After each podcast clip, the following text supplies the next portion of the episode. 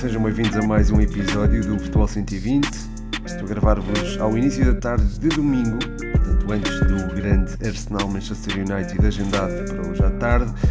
E estou a gravar-vos um episódio que será diferente dos outros, porque uma parte deste episódio vai ser gravado em live, ou seja, vai ter aqui em formato de vídeo, para encontrar os vencedores dos bilhetes duplos para a Taça da Liga, para a Final Four da Taça da Liga, no caso das meias finais. Há quatro bilhetes duplos para oferecer e esse sorteio, bem como a primeira pergunta deste podcast, vai ser, portanto, gravado em live. Vou só aqui iniciar o processo de live. Para mim é uma coisa complexa, que ainda não estou bem habituado a isto, mas acho que já se vai iniciar. Ok, já estou em direto e vou aqui então ver as perguntas que eh, vocês amavelmente me deixaram. Aliás, eu disse que ia responder a uma pergunta, não vai ser só uma pergunta, até são várias. É do João Maria Blanco, eh, que vai em eh, consonância com a do Miguelão e do Luizine LP. São perguntas sobre a Final Four da Taça da Liga. O João Maria Blanco pergunta: bons sítios para se almoçar em Leiria. O Miguelão pede aqui uma antevisão à Final Four da Taça da Liga. E o Luizine eh, pergunta se será que é desta que o Futebol Clube do Porto deixa de ter pesadelos com a taça da Liga. Eh, portanto, vou já responder estas perguntas e depois passar então a. ao giveaway, à, à, à, atribuição dos prémios do, do giveaway. Relativamente aos uh, sítios para se almoçar em Leiria, Blanco, um, ehm, ah, antes de mais um grande abraço ao Blanco, ao Miguelão e ao Luizinho pelas, pelas perguntas e, e um obrigado também por elas. Uh, sobre os sítios para se almoçar em Leiria, eu não sei, não, não conheço muito bem, já ouvi falar de um restaurante chamado Putanesca e acho que, acho que é, é, é porreiro. Um, ehm, Relativamente à divisão à Final Four da Taça da Liga, é, vai, acho que vai ser muito interessante. Estas meias finais vão ser muitíssimo interessantes no sentido em que houve, é, já tenho aqui várias, já tenho aqui muitas intervenções de live interessantes, vou só mandar aqui um abraço ao estilo da Amadora, de por aí também aqui ao, ao Eduardo é, e um abraço também aqui ao João Miranda que já estão aqui a, a participar. Um, uh, sítios para almoçar em Coimbra, estão aqui a perguntar, talvez, um, olha, o Solar do Bacalhau, por exemplo, gosto bastante. Mas mas respondendo aqui à pergunta, voltando aqui à, à, às perguntas, à Final Four da Taça da Liga, um, vai ser, vão ser duelos interessantes. Uh, tanto o, o jogo entre o Sporting e o Aroca e o Futebol Clube do Porto e o Académico Viseu, sem dúvida alguma. Um, o Futebol Clube de Porto vai enfrentar uma equipa que, a meu ver, já é de primeira, tem plantel de, de primeira, absolutamente. Portanto, vai ser um, um, desafio que não é assim tão acessível, não é aquela típica equipa de segunda liga. Quer dizer, não é que haja típicas equipas de segunda liga, porque cada uma também tem a sua, um, a sua, o seu, o seu quê, não é? Uh, mas uh, acho que é, um, vai ser um jogo difícil para o Futebol Clube do Porto, vai ser um jogo difícil também para o Académico de Viseu, obviamente. Uh, ambas as equipas já se enfrentam enfrentaram no, noutras meias finais, no caso foram meias finais da Taça de Portugal e na, na altura o Futebol Clube de Porto não teve a tarefa assim tão facilitada, especialmente no, no Fontelo. Sendo apenas um jogo, sendo também em terreno neutro, acho que pode haver alguma hum, alguma dificuldade eh, para o Futebol Clube do Porto, eh, sobretudo se não conseguir ativar aquele corredor central, algo que não tem acontecido. Eh, há algo que tem melhorado o jogo do Futebol Clube do Porto, que é, forçosamente, a inclusão de João Mário no mesmo, e nesse sentido, não, não no corredor central, mas a inclusão do, no 11 e, e, portanto, a abertura que ele dá e a amplitude que ele dá, e também a forma como ele também se consegue interiorizar para depois iniciar o, enfim, o processo ofensivo. João Mário torna as coisas mais acessíveis, a meu ver, para o Futebol Clube do Porto. Este João Mário, este João Mário que tem estado bem, e nesse sentido acho que pode ser por aí que o, o Futebol Clube do Porto pode desbloquear o jogo e tornar o jogo mais fácil, se é que se pode dizer dessa forma. Um, relativamente ao jogo, ao outro jogo, o jogo entre Uh, Sporting e Aroca, acho que o nível de, de desnível, uh, ou o desnível neste caso, não será tão elevado. Acho que o, o próprio. Tenho aqui uma mosca, não sei se viram. Uh, o próprio Futebol Clube do Porto, o, o próprio Sporting, acho que, enfim, frente ao Vizela sentiu algumas dificuldades para impor o seu jogo. Acho que o regresso de Morita pode tornar as coisas também mais mais consistentes, o fio de jogo pode se tornar mais, mais ligado e a partir daí as coisas podem, enfim, tornar-se mais fáceis, entre aspas, para o, o, Sporting, mas este, este, este Aroca não é uma equipa, enfim, fácil de bater, nós vimos a forma como acabou por derrotar na última jornada o Portimonense e não foi uma, enfim, não foi uma não podemos afirmar, acho eu, que se tratou de uma vitória um, ou de números desajustados de, de, para aquilo que se passou. Acho que este Aroca tem de facto um, um plantel uh, com muita qualidade, está muito bem trabalhado e já está muito bem trabalhado desde, uh, desde a época da subida. Portanto, é, é uma equipa que uh, manteve a matriz de jogo, mantém algumas das suas chaves, ou dos seus jogadores-chave, tem a espinha dorsal, não digo intocada, mas praticamente.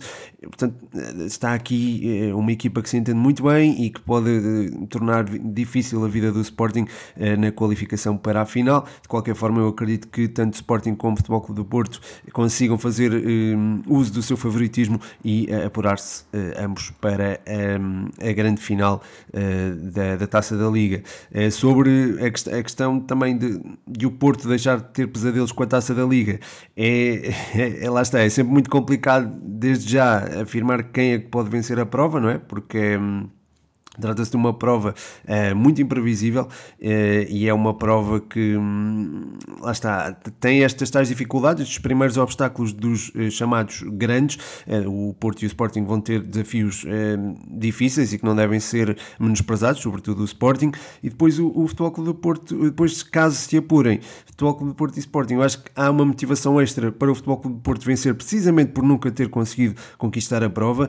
Um, e, mas de qualquer forma, Ruben Amorim sabemos que tem aqui uma, uma ligação especial à Taça da Liga um, e, enfim, sendo um treinador também com aptidão, não digo só para a prova, mas também para jogos um, deste calibre, as coisas podem eh, começar a correr melhor ao Sporting do que ao Futebol Clube do Porto, tendo isto por base. Portanto, é, é, é, é prematuro falar disto, porque não sabemos os destaques que, que se vão uh, evidenciar, não sabemos jogadores que se podem eventualmente lesionar, não sabemos também também uh, o formato ou o Futebol Clube do Porto que vai aparecer na. Na, na, na, na, final, caso se apure, um, eh, e nesse sentido também ainda é prematuro acho eu falar disso, mas acho que há uma possibilidade disso acontecer, não é? Uh, seria menos ou seria mais difícil disso acontecer caso o Futebol Clube do Porto não estivesse na Final Four, portanto é algo que eu acho que se pode de facto uh, concretizar. Um, mas bem, vamos então ver aqui o. Vamos ao que interessa. Ao que interessa, quer dizer, também interessa fazer a, a, antevisão, mas vamos fazer aqui o sorteio dos vencedores do, do tal passatempo que eu estava a referir há bocadinho. Estamos aqui nesta plataforma, onde se vê aqui, eh, ganha uh, bilhetes para a Final Four. Um, número de vencedores 4, vão ser 4 uh, uh, vencedores dos bilhetes duplos. Uh, e agora estão a pedir para usar um cartão, portanto não vamos fazer isto. Uh, não sei se há aqui outra. Não sei se há aqui outra alternativa, malta. Peço desculpa, vou ter que, vou ter que, vou ter que encontrar outra. Ui, só ajustar aqui. Uh, Deixem-me cá ver uh, outra plataforma onde possamos fazer isto. Deixem-me cá ver. Eu há pouco fiz, mas fiz numa plataforma de, que só permitia o vencedor. Uh, portanto, deixem-me só aqui Instagram. Vou, vou, meter pausa só aqui na gravação do podcast. Uh, malta, bem-vindos de volta ao podcast. Já sorteámos três vencedores, foram eles o João Miguel Silva, o Canha e o Eduardo Andrade. Vamos aqui ao último. Vamos aqui ao último vencedor, que é o 7496 Rodri.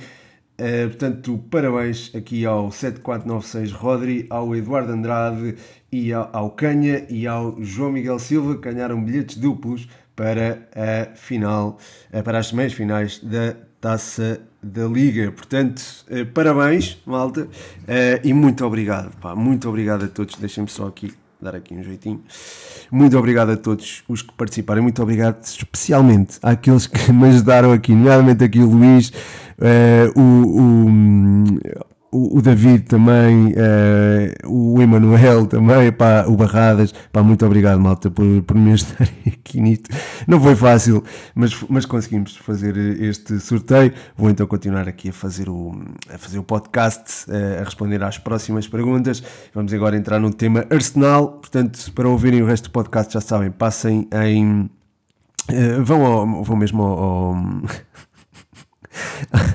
vão mesmo ao ah, eu estou-me a rir dos comentários que a deixar aqui. Uh, muito bom, pá, muito bom. Eu continuava em live na boa, mas, mas pá, também o tempo não é ilimitado. E vou agora, vou agora começar o. Vou continuar aqui a responder às perguntas. Vou falar agora do Arsenal, a seguir vou falar da Briosa, vou falar de Roberto Martínez, Modric, Gonçalo Guedes, eh, João Mário, João Mário do, do Futebol Clube de Porto, Passos Ferreira e também uma pergunta fora da caixa do Eduardo. Muito obrigado a todos os que estiveram aí em live, especialmente àqueles que me ajudaram, àqueles que participaram e àqueles que deixaram aqui perguntas. Grande abraço, malta. Uh, continuo a falar com vocês no podcast. Eu, sobre. Ah, eu, já volto a falar com vocês, com, com os vencedores, acerca de, do levantamento dos prémios. Portanto, já, já falamos sobre isso, está bem? Até já, malta. Um grande abraço. E pronto, voltamos aqui à normalidade. Uh, peço desculpa, malta, por esta azelice da minha parte. Um, voltamos então a, ao podcast uh, em si, aos temas que, que foram colocados uh, e aos temas que vocês deixaram aqui. O podcast universitário pergunta: Achas que o Arsenal vai aguentar o primeiro lugar até a final da temporada? Antes mais, um grande abraço ao Rafa e pedir-lhe desculpa também porque não, não deu para combinar um jantar com ele no Porto, mas mando-lhe um forte abraço, claro. Um, ele que é patrono em patreon.com.br futebol 120 um, sobre o Arsenal aguentar o primeiro lugar até a final da temporada. Eu acho que é possível um, a equipa eh, está está bem mentalmente um, diria também a nível, a nível tático, acho que também está cada vez mais equilibrada e mais do que nós vimos em anos recentes. Eu acho que nós, em anos recentes, e pelo menos eu tive esta sensação, a equipa já vinha a demonstrar uma toada de maior equilíbrio defensivo, uma maior coordenação entre a linha média e a linha eh, mais recuada, enfim, houve toda uma. uma houve todo uma, um conjunto de fatores que eh, tornou a equipa mais competente uh, e nesse sentido faz com que seja mais ou menos normal, quer dizer, não acho que é normal estar no primeiro lugar e com uma distância tão significativa, mas acho que é normal haver uma evolução uh, tão uh, enfim, tão, tão ilustrativa. Uh, estar com 8 pontos, ou possivelmente 8 pontos de vantagem sobre o City a esta altura do campeonato, ou seja, estão disputadas ou vão ser disputadas 19 uh, jornadas, uh, não está cumprida a primeira volta porque o Arsenal ainda não jogou com o City, mas estando cumpridos 19 jogos e havendo uma, uma vantagem de 8 pontos, isto significa que o Arsenal está, está bem e recomenda-se. Há também uma vantagem de 14 pontos e que pode ser de 17 para o quinto lugar, ou seja, tem quase, não, não diria já assegurada, mas tem o top 4 muito bem encaminhado, portanto, uma presença na Champions no próximo ano é quase assegurada. Eu acho que isto é particularmente relevante porque a Liga Europa não será, a meu ver, é, neste sentido, uma distração, porque a motivação de vencer a Liga Europa, além do prestígio, obviamente, é precisamente a eventualidade de disputar a Champions no próximo ano não havendo esse, esse fator motivacional, porque o Arsenal tem isso praticamente assegurado, torna-se mais fácil de gerir as competições uh, internas. Uh, o Arsenal ainda está presente na, na FA Cup, vai curiosamente jogar contra o City e vai jogar já no dia 27, portanto, já no próximo sábado. Será também um duelo muito interessante e também vamos conseguir aferir uh, como é que este Arsenal reage a um jogo frente ao City. Vai ser um teste importante e interessante. Uh, se ficar eliminado da FA Cup e tendo só o campeonato, eu acho que o Arsenal também não terá esta questão da, da profundidade do plantel, porque lá está. Tem também, uh, está focado apenas numa, numa só coisa e o desgaste físico é canalizado só para uh, essa coisa, essa competição, no caso, a Premier League. Passando agora para as próximas perguntas acerca da académica, o João Mascote pergunta ao pé de uma análise à Briosa, ao jogo da Briosa, eh, pergunta também até que lugar achas que podemos chegar, e o João Rocha pergunta o que mais dizer do Hugo Seco, que máquina, análise à Briosa, um abraço. Um abraço também para o Mascote e para o João Rocha. Um, muito obrigado. Um abraço especial, aliás, ao Mascote por ser patrono, em patreon.com.br futebol 120. Um, sobre o jogo da Briosa, acho que hum, foi uma exibição bem conseguida por parte da. Um, da, da, académica. Um, a primeira, acho que os primeiros momentos de jogo um, sentimos alguma dificuldade e, e aguentámos ali a pressão da, da equipa leonina e enfim, é uma pressão, uma pressão muito bem conseguida. Um, é uma equipa bem orientada ali pelo Saliscaia, uh, o Filipe Saliscaia, que enfim, é, é, um treinador que eu também admiro bastante e acho que é alguém se calhar não é tão valorizado quanto isso, uh, mas acho que tem feito um ótimo trabalho aqui no, no Sporting B e acho que no elevador que é a equipa principal, a equipa B, a equipa de sub-23, acho que ele desempenha aqui um papel muito importante e nesse sentido Pronto, acho que está, está de parabéns pelo trabalho que tem feito. Neste, nesta partida jogaram eh, alguns miúdos que eu, que eu aprecio bastante na equipa do Sporting, eh, nomeadamente o Mateus Fernandes, eh, o próprio Rodrigo Marques, o Rodrigo Ribeiro, Gonçalo Esteves, obviamente. Portanto, aqui não era uma equipa propriamente hum, desprovida dos seus melhores jogadores. O Joelson Fernandes também acabou por entrar, é um miúdo cheio de talento, como nós sabemos. Portanto, uh, estamos a falar de jogadores que também já representaram a equipa principal e que acho que têm, têm condições para fazer uh, moça, digamos assim. A Académica bateu-se bem, soube lidar com essa contrariedade do gol cedo, de, do domínio inicial do, do Sporting e acho que leu, foi, muito bem lido o jogo eh, a partir do momento em que sofreu, ehm, em que sofreu o golo, uh, soube estar, soube ter a calma necessária para conseguir empatar a partida. A, jogada de entendimento do, do, do gol do empate é fantástica.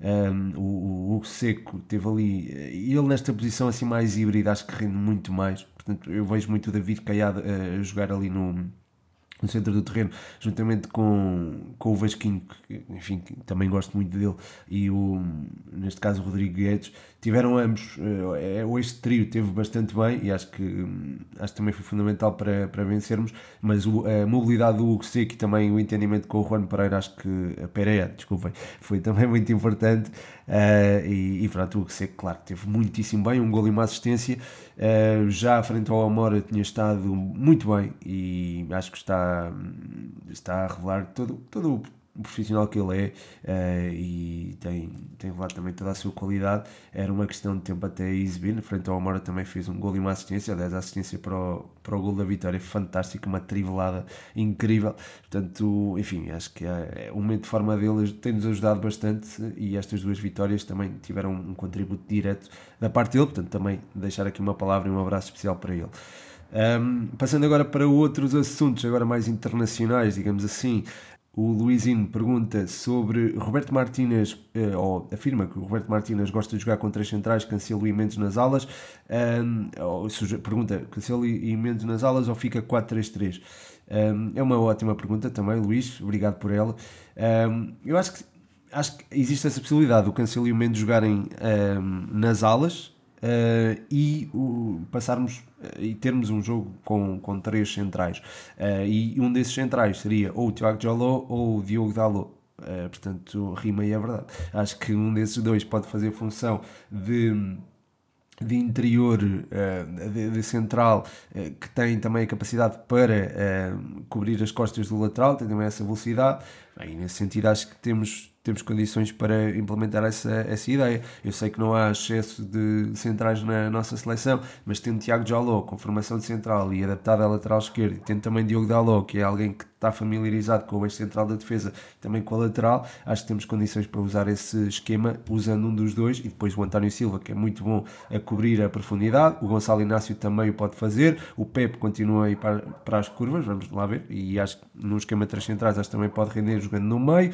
Também podemos ter em conta o eventualmente um, ir lá mais para a frente e se ele jogar o David Carmo e também podemos ter uh, uh, em linha de conta o próprio Danilo que está habituado a jogar no, neste tal esquema de três centrais e, e claro o Ruben Dias acho, acho, que ainda não o tinha mencionado é, é daqueles tão óbvios que, que acabei por não mencionar portanto é, acho que há condições para assumirmos esse, esse formato utilizando portanto, essas alternativas do Daló e do uh, Jaló.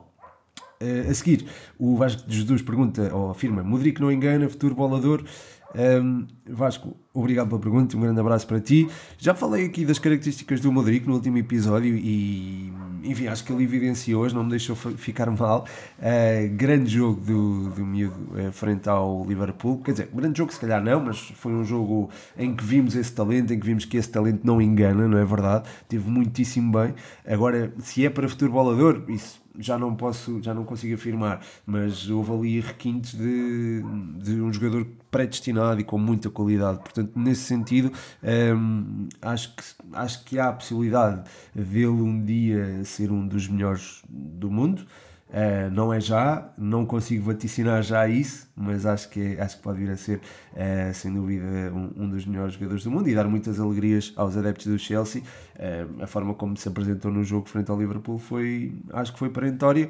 Vamos ver se ele mantém isto, porque nem sempre é fácil. Às vezes mais difícil é mesmo manter esta, esta cadência. Voltando aqui para o futebol nacional, Ricardo Carvalho pergunta o que dizer da estreia do Guedes pelo Benfica e se João Mário agarrou um lugar no 11 no Futebol Clube do Porto. Obrigado, Ricardo, e um abraço para ti. Um, sobre o Guedes, acho que esteve muito bem, mexeu com o jogo, sentiu-se ali o nervosismo que ele falou, uh, ou que ele mencionou na flash interview, mas uh, é um agitador e acho que o Benfica precisava de alguém com as características dele, alguém com capacidade de explosão e também com capacidade de finalização. Portanto, a estreia dele, ou a reestreia dele, foi, foi muito bem conseguida.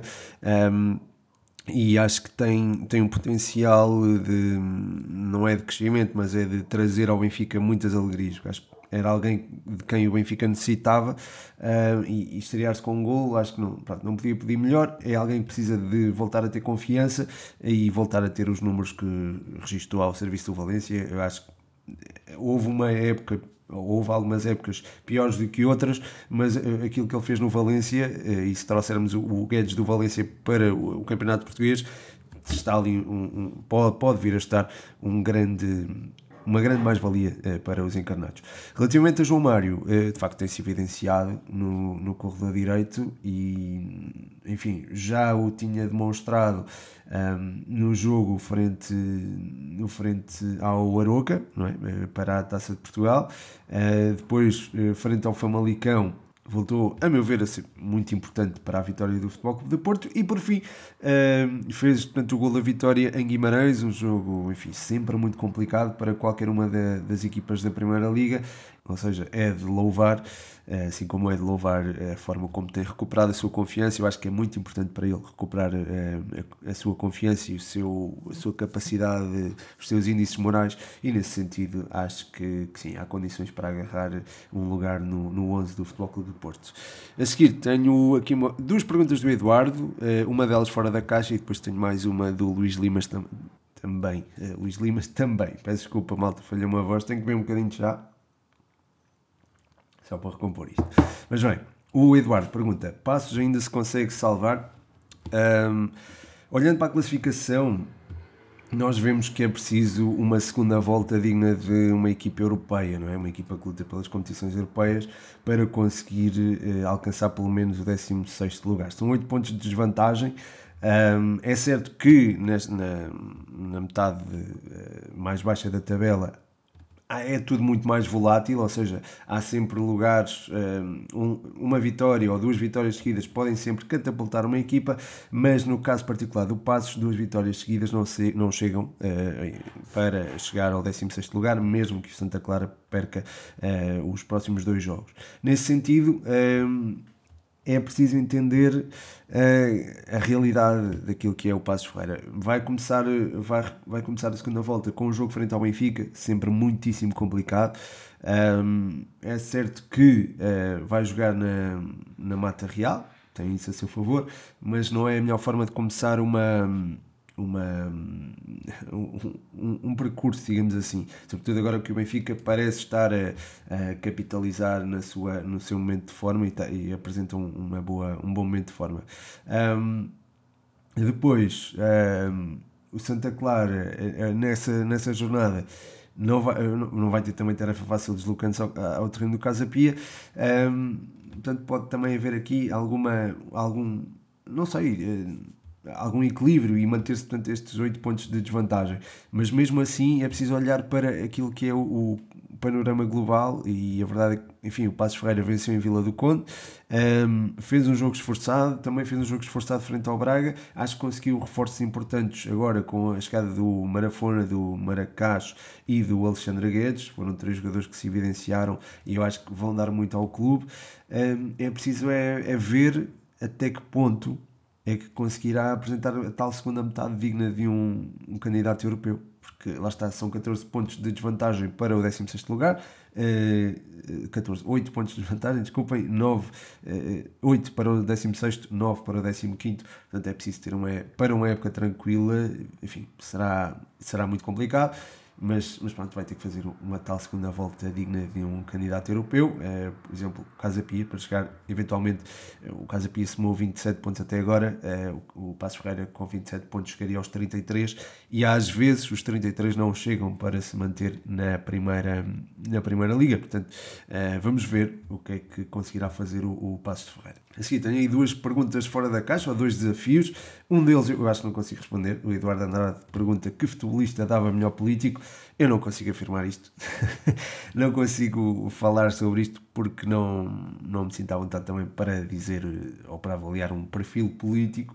Sei que, por exemplo, o Sadio Mané está a construir eh, um hospital, um posto de correios, uh, está basicamente a construir uma cidade para, para, para, para, as pessoas da sua terra natal, está a reconstruir a sua terra natal, nesse sentido, pronto, podemos falar aqui de alguém que, é, mas lá está, ele tira do seu bolso e se calhar é muito bonzinho, eu não sei se ser bonzinho é bom na perspectiva política, não sei mesmo, não estou a dizer isto por mal, simplesmente não, não me sinto é, com capacidade para avaliar um perfil político, mas pronto, olhando para aquilo que o Sadio Mané tem feito, se calhar eh, podia ser, podia ser um bom político, não sei. Um, por fim, tenho o tal desafio do Luís Limas, uh, ele mete-me aqui no papel de diretor desportivo. Uh, ele se, se fosses diretor desportivo dos quatro grandes, quais as contratações que farias neste mercado de inverno? Forte abraço. Forte abraço para ti também, Luís. Uh, é de facto uma, uma pergunta interessante e um desafio também muito interessante. Muito obrigado por ele. relativamente ao Benfica, começando aqui por ordem da, da tabela. Um, Gonçalo Guedes seria sem dúvida alguém que eu iria buscar e acho que foi uma ótima contratação. O próprio Ricardo Duarte acho que também será necessário. Acho que é preciso alguém também no meio campo um, para aquele meio campo. Acho que alguém poderia ser muito útil eh, atendendo àquilo que faz Florentino, àquilo que faz Enzo Fernandes. Uh, esse, esse jogador poderia ser eventualmente o, um, o Almozrati, do, também do, do Sporting Braga, uh, e pronto, lá está o Ricardo Bortas também podia ser bastante útil uh, para criar esta tal profundidade que o Benfica necessita. Uh, também acho que um, um jogador que se dê com a frente de ataque acho que podia ser útil, mas mantendo-se Petar Musa se calhar não faz, pode não fazer sentido. portanto, acho que seriam essas as contratações que eu faria. Depois, olhando para o plantel do Sporting Braga, eh, e não considerando eh, saídas, não é? Eu falei do Almuzerati e do Ricardo Horta. Um, se calhar eh, encontraria uma alternativa para, para o duplo pivô do meio campo. Um, eu gosto do Castro, que é alguém pronto, que entra e entra com qualidade, mas se é para manter o 4-2-3-1, acho que é preciso mais alguém. Um, e nesse sentido, gosto muito do Taira e eu acho que, apesar da idade, acho que é alguém que pode também encaixar numa equipa como o Sporting Braga. Portanto, esse, seria, esse podia ser uma das, das contratações, isto olhando apenas para, a, para a Liga Portuguesa. Portanto, acho que enquadra-se bem aqui o Taira ou eventualmente o Vitor Carvalho. Também gosto muito dele, o jogador do Gil Vicente. Portanto, seria um destes dois, uh, os jogadores que que eu poderia eventualmente contratar para o Sporting Braga, acho que falta essa profundidade de plantel. Um, nas alas eu acho que estão bem servidos, Fabiano Vitor Gomes e depois o Sequeira na lateral esquerda um, está se calhar um bocadinho uh, enfim, não, não diria abandonado, porque há a Borja, há, há Rodrigo Gomes, portanto eu acho que há, há aqui soluções suficientes para colmatar uma eventual uh, ausência do, do Sequeira. Um, acho que o eixo central de defesa também está bem servido. Um, no, no meio campo, pronto, falta lá os tais nomes que, que eu indiquei. Um, o André Horta tem feito o papel de 10, digamos assim, e, e, acho que esse papel também pode ser uh, desempenhado pelo pelo Ricardo Horta, embora mais solto, obviamente, e muito mais próximo da, da linha contrária. Um, mas, mas para soluções diferentes. Eu acho que, pronto, mesmo se fosse uma. Se, se o, o André Horta jogasse mais recuado Uh, Podia-se colocar aqui a questão do, do Castro substituir eventualmente. Uh, se jogar mais adiantado, há aqui a possibilidade do Ricardo Horta o substituir e, e usar outro jogador no, no, nas alas ofensivas, onde o Braga também tem boas soluções, e no, no centro de ataque também. Vimos o Simão Banza voltar aos golos de forma. Pronto, enfim, voltou a marcar. Uh, o Vitinha também marcou frente ao Passos Ferreira, portanto está explicada também essa, em golos, digamos assim, a, a capacidade deste Braga, a capacidade ofensiva deste Braga e, e, e a profundidade plantel que tem no, na sua frente de ataque. Depois, relativamente ao Futebol Clube do Porto uh, e ao Sporting, começando pelo Futebol Clube do Porto, um, um, eu acho, enfim, não sei se, se a ideia do Sérgio Conceição é manter David Carmo no plantel ou não, eu acho que é alguém que deve ter mais utilização, e aliás, face às eventuais lesões de Pepe, eu acho que até é preciso mais um central aqui no Futebol Clube do Porto. Um, gosto muito do João Nunes do Casa Pia, eh, embora não tenha jogado tanto nos últimos tempos. Um, outros jogadores que eu tenho gostado bastante, se calhar cifrando ou centrando-me apenas na realidade daquilo que é o futebol português, se calhar gosto do João Basso, do, do Aroca também. Um, depois, olhando para, para o meio campo do, dos Dragões, acho que a equipa enfim, eu acho, acho que as soluções estão lá. Acho que falta, se calhar, dar-lhes algumas oportunidades. Eu acho que o, o André Franco eh, merece jogar muito mais do que aquilo que tem jogado. Uh, o Eustáquio também, eventualmente, irá aparecer mais. O Gruitch é, é, um jogador também com, com qualidade. O Uribe também, acho que é indiscutível. O Otávio também. Portanto, acho que há aqui muitas soluções ali no, no centro do terreno. No ataque, eh, dependendo da extensão da lesão do Evan Nilsson, eh, poderia eventualmente pensar-se num reforço, mesmo que haja Dani Namazo, mesmo que haja Tony Martinez e Gabriel Verón, embora Verón, atenção, o Verón eu não, não acho que ele seja bem enquadrado ali no corredor central. portanto, nesse sentido, acho que não é não, não, não se pode considerar uma alternativa ao Evan Nilsson. Uh, portanto, podia, podia-se ir buscar alguém, e esse alguém, a meu ver, seria Fran Navarro. Uh, ou mesmo o Abel Ruiz também. Uh, acho que também é um jogador que encaixava bem neste Futebol Clube do Porto. Até o Vitinha, já agora, do, do Sporting Braga. Uh, olhando para o Sporting, um, acho que é preciso alguém no meio campo. É preciso um ou dois, uma, uma ou duas soluções para o meio campo. Não sei se o Mateu Longo é para jogar ou uma, uma aposta segura eh, ou se é alguém como sorte de tírios um, Alexandropoulos, que chegou e não, praticamente não jogou, acho que nem fez 90 minutos. Tem jogado Dário Essu, que é alguém, atenção, que eu, eu aprecio muito a sua qualidade, mas é um miúdo, tem 17 anos, tem muito para crescer. É certo que tem margem para crescer no âmbito daquilo que é a competitividade do Sporting nesta altura, não é? Porque está a 12 pontos do, da liderança, uh, mas também há que defender ali o, ou tentar chegar ali ao, aos lugares de Champions e, e há também competições europeias para disputar e nesse sentido acho que é, é necessário reforçar ali o mesmo havendo alguma ou alguma ou maior tranquilidade entre muitas aspas na, naquilo que é a carga competitiva até final da temporada, com exceção da, da Liga Europa, acho que ainda é preciso alguém que, para pegar destaque ali no meio campo. Um, essa, esse jogador podia ser, eventualmente, volta a falar, do Almozrati, um, ou, um, enfim, gosto do Urus Racic, mas não sei até que ponto é que encaixaria neste Sporting. também falei há pouco do Vitor Carvalho, não sei acho que o Braga seria o primeiro passo e depois eventualmente podia-se pensar em algo mais. Um, de resto, uh, pronto, assistindo à realidade daquilo que é o, o futebol português, uh, se calhar seriam esses os jogadores que eu consideraria para o meio campo dos Leões. Outra solução de fora podia ser eventualmente André um, Almeida, do Valência, embora ele esteja muito bem no Valência e nesse sentido não sei até que ponto é que há abertura para ele voltar aos Leões. Pronto, saí se calhar um bocadinho, peço desculpa, da, da realidade portuguesa, mas, mas portuguesa ou da Liga Portuguesa, mas, eh, mas seriam estes os, os jogadores que eu tentaria contratar para o Sporting. A nível ofensivo, acho que a equipa está bem, está bem servida. Um, é certo que Shermiti e Rodrigo Ribeiro são muito novos, mas uh, não jogando Paulinho, há sempre a possibilidade de jogar com um falso ponta de lança e acho que essa é a alternativa a Paulinho ou seja, não jogando Paulinho, altera-se o sistema e acho que a equipa não fica a perder, mesmo que eh, as circunstâncias do jogo peçam ali um, pinheiro, entre aspas, porque aí pode existir alguém como o Rodrigo Ribeiros e acho que pode fazê-lo com, com qualidade. Um, acho que, é, acho que é mais ou menos isto, são mais ou menos estas as contratações que eu faria se fosse diretor desportivo e se lá está, se tivesse dinheiro ilimitado e se pudesse escolher dentro da, da Primeira Liga, dinheiro ilimitado não, se tivesse dinheiro ilimitado ia buscar fora, não é? E jogadores assim de grande gabarito. Mas eh, não sendo, uh, acho que seriam estas algumas das opções. Espero que tenham gostado delas e espero que tenham gostado deste episódio, apesar de ser um bocadinho atribulado com a questão do, do dos bilhetes da, da Taça da Liga. De qualquer forma, é, muito obrigado pela vossa participação, muito obrigado por ouvirem. Muitos parabéns àqueles que venceram é, os bilhetes para é, a Final Four.